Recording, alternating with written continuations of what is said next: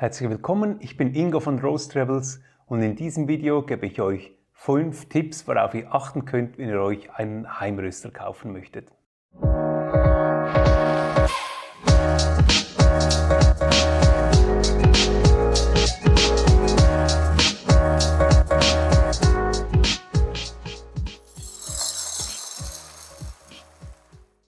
Den richtigen Heimröster zu finden ist gar nicht so einfach. Es gibt einige Geräte auf dem Markt, aber die Unterschiede zu erfassen, worauf man achten muss, das ist zum Teil recht schwierig. Es gibt zum Teil Tests, ihr müsst aber da sehr aufpassen. Die meisten dieser Tests sind keine unabhängigen Tests, sondern sogenannte ähm, sind Werbetexte mit sogenannten Affiliate-Links, wo es also eigentlich nur darum geht, welcher Röster bringt dem, der den Text geschrieben hat, am meisten Werbeeinnahmen. Von dem her achtet euch ein bisschen darauf, ähm, wenn ihr so einen Test sieht, ob der wirklich unabhängig ist oder so ein, so ein Affiliate-Test ist. Ich werde in diesem Video ein paar Röstgeräte erwähnen. Es ist aber kein Marktüberblick oder kein Vergleich zwischen den Geräten, sondern es geht mir wirklich darum, ähm, euch Anhaltspunkte zu geben, Tipps zu geben, worauf ihr achten müsst, wenn ihr euch ein Gerät auswählt, sodass ihr am Schluss ein Gerät wählt, mit dem ihr glücklich seid und das euch dann wirklich auch hilft. Dann steigen wir gleich mal ein mit dem ersten Tipp. Und das ist der wichtigste, das zieht sich dann eigentlich durch das ganze Video durch. Und das ist die Frage, wer ihr eigentlich seid und warum ihr einen Röster braucht, respektive für was ihr den braucht. In der Regel sind es so drei Typen von, von Leuten, die, die diese kleinen Röstgeräte kaufen. Das eine sind wirklich die klassischen Heimröster, also Leute, die sagen, ich möchte für mich zu Hause einen frischen, leckeren Kaffee selber rösten, die Freude haben am Thema Kaffee, einfach sich dafür interessieren, einen qualitativ guten Kaffee haben, also wirklich die klassischen Heimröster. Das zweite sind Leute, die sagen, ich möchte das Rösthandwerk lernen, verstehen, ich möchte vielleicht später mal professionell, kommerziell rösten und da eigentlich dann wirklich eintauchen ins Thema Profile, Röstung, wie eine Trommelröster funktioniert, was in einem Röstprozess abläuft und die Geräte vielleicht später dann auch mal als, als Sample-Röster brauchen. Und teilweise gibt es zwischen den beiden Gruppen auch Vermischungen, also sehr viele der ähm, jetzt professionellen Röster, auch zum Teil sehr bekannte Röster, haben als Heimröster angefangen und sich dann eigentlich so weiterentwickelt. Und das dritte sind dann wirklich auch schon etablierte professionelle Röster, die so ein Gerät kaufen und die kaufen dann ein Heimröstgerät in der Regel als Sample-Röster. Und die haben natürlich da auch wieder ganz spezifische Anforderungen an so ein Gerät. Wenn wir die Heimröster, die Gruppe der Heimröster anschauen, da sehe ich auch so ein bisschen drei Arten von, drei Arten von Leuten. Da gibt es einerseits die, die mal sagen, ja, ich möchte einfach mal ausprobieren. Ich habe gehört, man kann selber rösten. Es macht mich neugierig. Ich möchte jetzt aber nicht zu viel Geld investieren. Ich kann vielleicht auch nicht zu viel Geld investieren, aber ich habe einfach Lust, das jetzt zu machen. Und die Leute finden in der Regel dann auch Hilfsmittel zu Hause in der Küche. Worauf ihr einfach achten müsst, ist, und ich habe das auch mal in einem Video beschrieben, das Thema Hitzeübertragung, dass ihr nicht ein Hilfsmittel zum Rösten braucht, welches nur über die Berührung die Hitze übertragt, sondern in der Regel über den Luftstrom. Also viele probieren es aus in der Pfanne. Das funktioniert aber nicht wirklich gut, weil da die Bohnen eher verbrennen, weil es sehr ungleichmäßig wird. Das gleiche auch im Ofen. Das, was sich bewährt hat und wirklich gut funktioniert, sind so diese, hm, diese Heißluft-Popcornmaschinen, die Viele von euch haben die wahrscheinlich sogar zu Hause. Gebraucht kriegt man die wirklich sehr, sehr günstig, aber selbst wenn man sein Gerät neu kauft, ist es also noch sehr überschaubar. Das sind einfach diese kleinen Geräte, die über heiße Luft Popcorn rösten. Oder etwas anderes sind dann auch Heißluftfritteusen. Das ist auch etwas, was viele Leute gerne verwenden. Was ich euch da einfach empfehle, ist, ähm, dass ihr es nicht zu Hause in der Küche dann macht, weil es beim Rösten lösen sich so kleine Häutchen, Schaffs von den Kaffeebohnen. Bei den dafür eingerichteten Röstmaschinen werden die gesammelt in so einen Chaff-Behälter, Chaff-Collector. Und das hast du bei einer Popcornmaschine nicht. Das heißt, dort wird es dir dann die ganzen Häutchen in die Küche blasen. Deshalb hier am besten irgendwo im Balkon oder im Garten das ausprobieren. Dann das zweite sind Leute, die wirklich sagen, doch, ich, das ist ein Hobby von mir, ich möchte jetzt selber rösten, ich möchte frischen, qualitativ guten Kaffee haben, ich ähm, gebe mich auch ein bisschen ein in, in, das Thema, möchte ein bisschen an verschiedenen Röstprofilen arbeiten, Röstgraden, Bohnen, mit Bohnen arbeiten, hm, aber jetzt auch nicht die Leute sind, die dann extrem weit ins Detail gehen, auch nicht die Leute sind, die dann irgendwie ähm, in der Espressomaschine vom zu tief reingehen in Druckprofile und so weiter, sondern einfach die Leute sagen, ich möchte einfach einen guten Kaffee, die eine Espressomaschine haben, die sie mal einstellen und, und die gut funktioniert. Das sind dann ähm, häufig Leute, die zum Beispiel zu einem Gene-Röster greifen oder in den USA sehr beliebt ist auch der Bemo-Röster. Das sind Geräte, mit denen wirklich guten, qualitativ guten Kaffee rösten kannst, die ganze Bandbreite an, an Röstung durchführen kannst. Sie sind dann in der Regel nicht ganz so präzis und ähm, du kannst nicht jede Röstung genau gleich, exakt gleich wiederholen oder gleich fein einstellen wie, wie andere Geräte, aber sie haben ein sehr gutes Preis-Leistungs-Verhältnis und sind sehr bewährt und sind in der Technik, wirklich Technologie so aufgebaut, dass du einen qualitativ sehr guten Kaffee damit rösten kannst. Und dann gibt es die Leute, die sich wirklich vertieft für die Materie interessieren, die sich für Röstprofile interessieren, die sagen, wenn, dann möchte ich mich voll hineingeben in sein Thema. Das sind meistens dann auch Leute, die schon ähm, in der Espresso-Extraktion sich darauf achten, ähm, wie gleichmäßig ist das mal gut, mit was für Druckprofilen arbeite ich, mit was für Temperaturprofilen arbeite ich, zum Beispiel bei der Espresso-Extraktion. Und also Leute, die wirklich so ein Interesse haben, auch an, an Zahlen, an Informationen.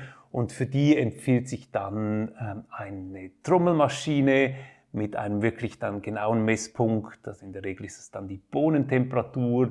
Die, für die empfehlen sich Geräte, die sich dann auch elektronisch messen lassen.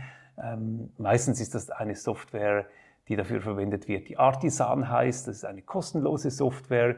Es gibt auch zum Beispiel Cropster oder zum Teil von den einzelnen Röstgeräten eigene hm, Röstsoftwares. Aber so diese, die verbreiteste ist dann gerade im Heimrösterbereich ist Artisan, weil es eine Software ist, die wirklich extrem leistungsfähig ist und noch dazu kostenlos. Die Leute greifen dann gerne zu einem Hotdog-Röster mit Artisan oder zu einem Aglio Bullet Röster. Das sind wirklich so kleine Trommelröster, die du dann an PC anschließen kannst, du sehr präzise steuern kannst und die dir auch sehr präzise Informationen zum Röstprozess geben. Und das sind eigentlich auch die Geräte, die sich dann für die zweite Gruppe an Leuten empfiehlt, also für die, die sagen, ich möchte jetzt das Rösthandwerk lernen, ich möchte Profile verstehen, ich möchte verstehen, wie die Hitzezufuhr in einem Röster funktioniert und möchte Informationen sammeln, die mir dann helfen, wenn ich später auf einem großen Trommelröster kommerziell röste. Das sind dann auch Geräte, die die Leute dann später verwenden können, zum Beispiel um Profile zu entwickeln, die sie dann ähm, auf den großen kommerziellen Röster übernehmen. Was man da einfach ein bisschen beachten muss, ist, ähm, will man das Gerät später dann dafür nutzen, um zum Beispiel schon kleine Batches zu rösten, die man dann verkaufen möchte, dann lohnt es sich eher ein bisschen größeres Gerät zu nehmen.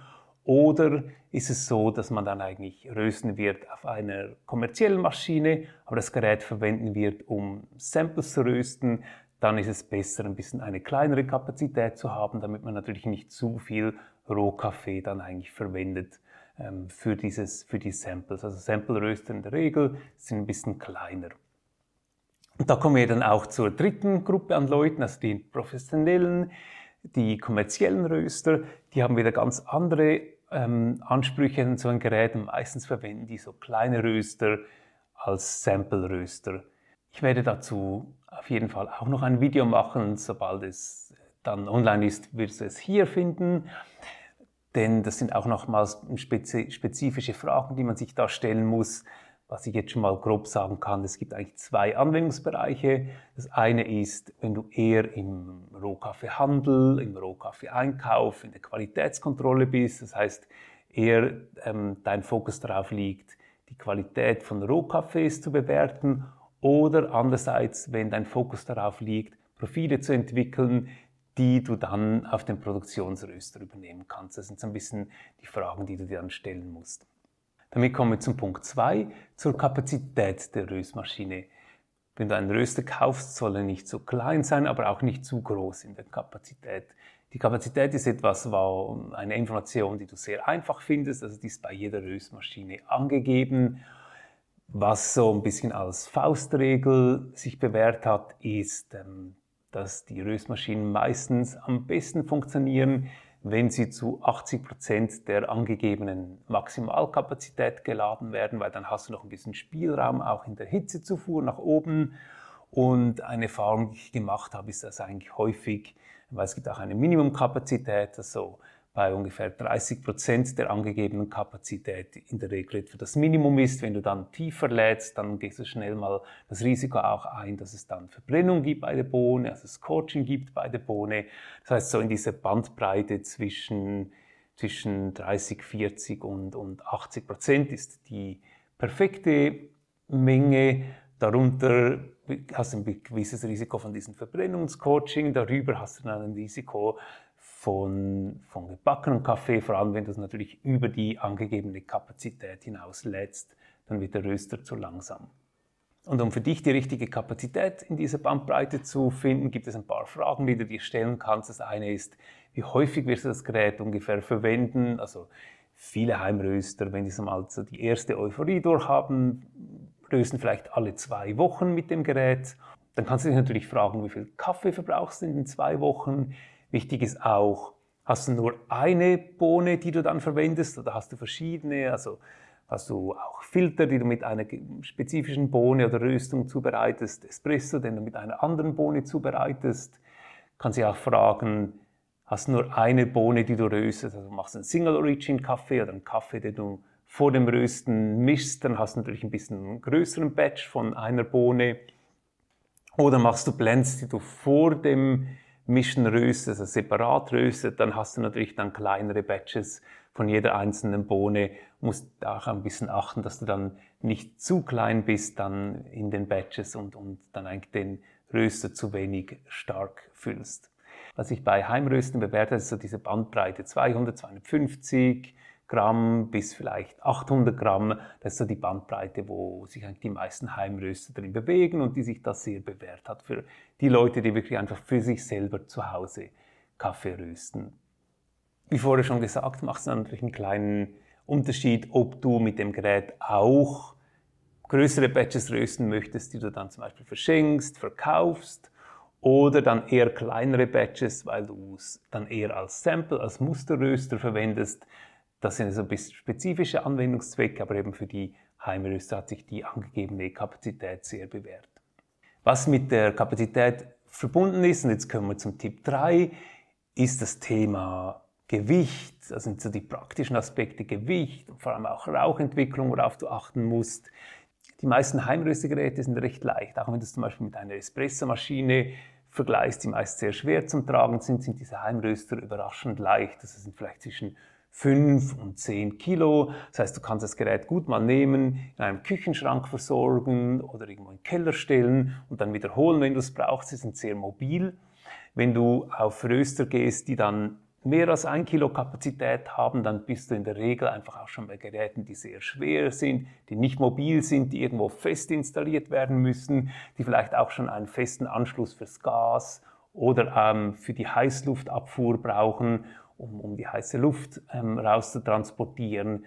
Also da sicher darauf achten, wie schwer ist das Gerät, wie mobil oder nicht mobil ist es.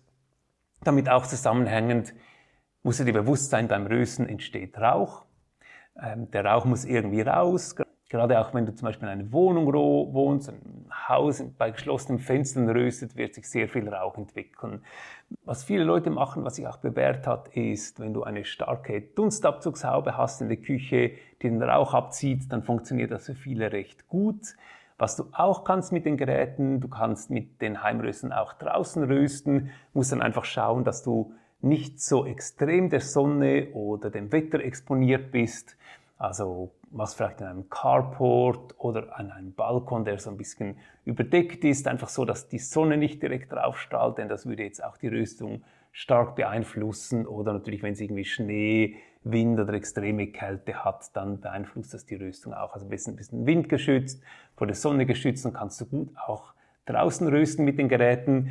Oder wenn du diese Möglichkeiten nicht hast, dann musst du dir überlegen, wie kannst du diesen Rauch abführen von den Röstern. Und da eignen sich nicht alle Röster gleich. Also was sich da zum Beispiel recht gut eignet, ist der Jean-Röster. Der hat so einen kleinen Stutzen, wo die ganze heiße Luft und der Rauch an einem Ort aus dem Röster rauskommt.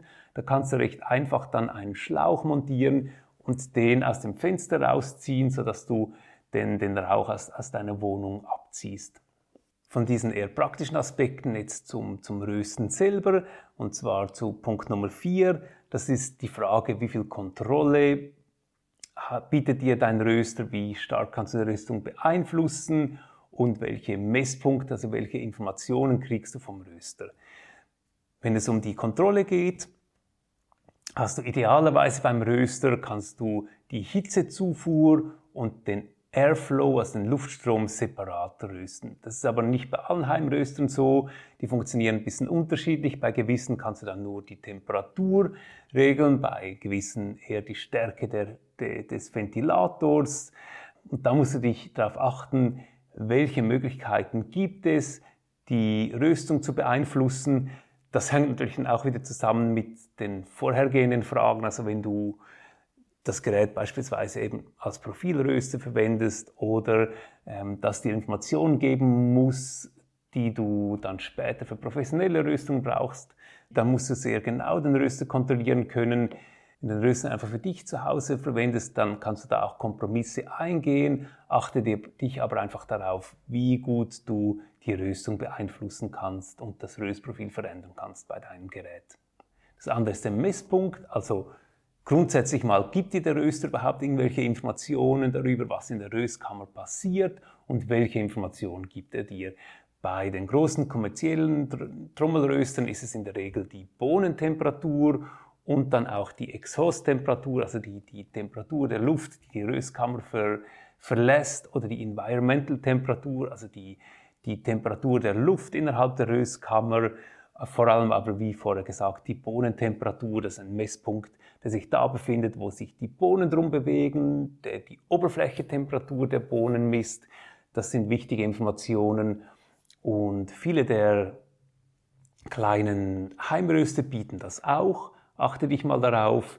Aber bei vielen Geräten hast du konstruktionsbedingt auch andere Art und Weise, wie die die Temperatur messen. Was zum Beispiel häufig ist, ist, dass die Temperatur der Luft die entweder in die Rösttrommel reinkommt oder die Rösttrommel verlässt, gemessen wird.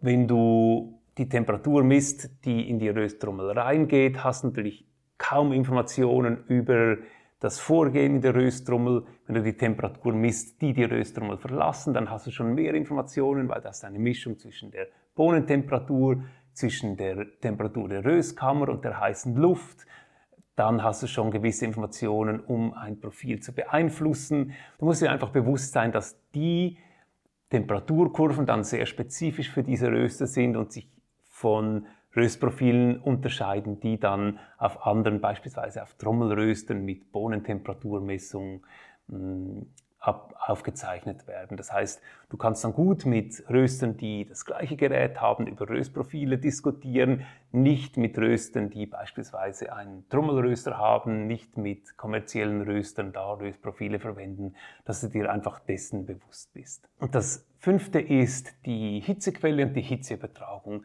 Bei der Hitzequelle gibt es einerseits Röstmaschinen, die mit Strom funktionieren und das ist eigentlich bei den meisten von diesen kleinen Heimröstern der Fall, dass die elektrische Heizelemente drin haben, weil das einfach sehr praktisch ist. Du kannst ihn einfach an die Steckdose anschließen und loslegen.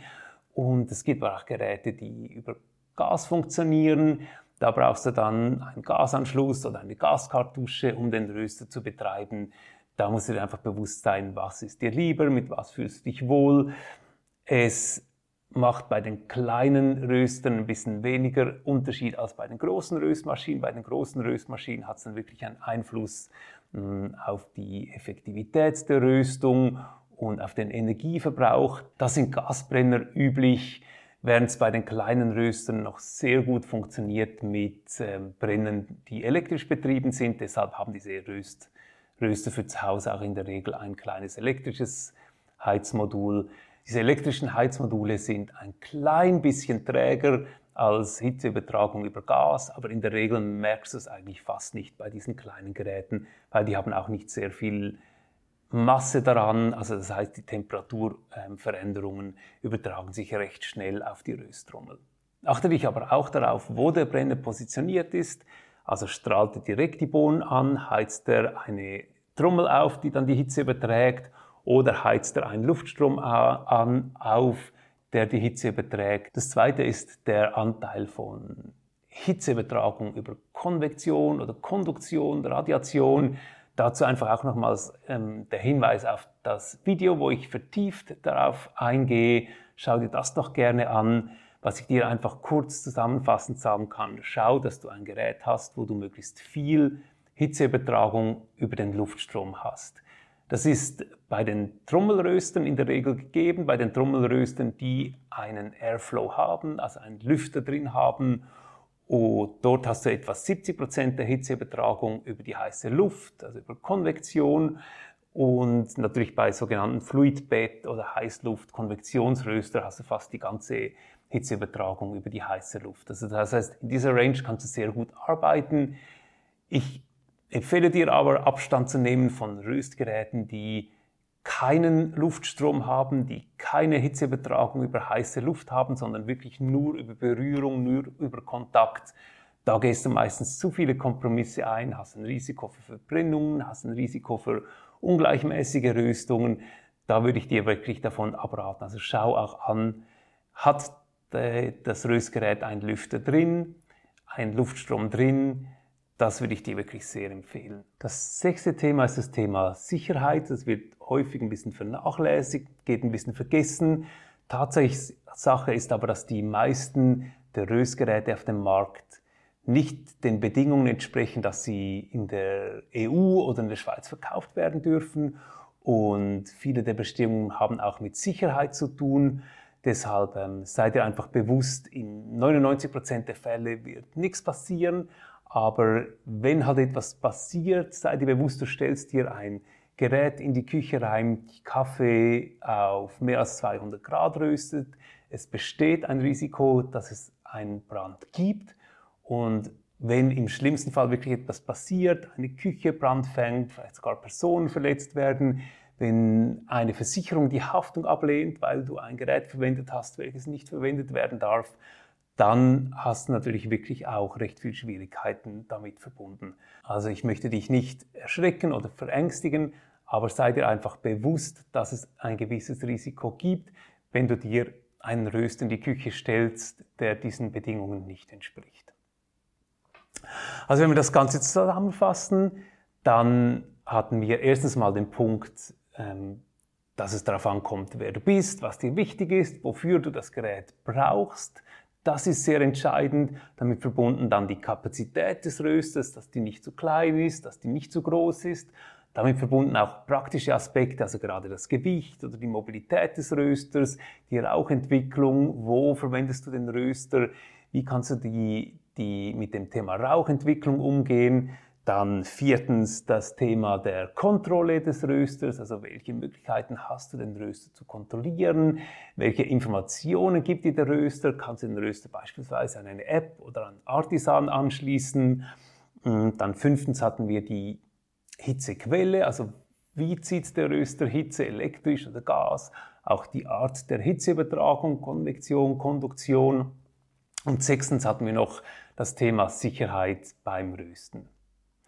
Ich hoffe, dieses Video hat dir geholfen. Wenn du mehr über die Röster oder Rösten insgesamt wissen willst, dann schau dir auch die anderen Videos im Kanal an, folge dem Kanal, damit du nichts verpasst. Wir werden regelmäßig Videos zu Rösten und Kaffeerösten posten.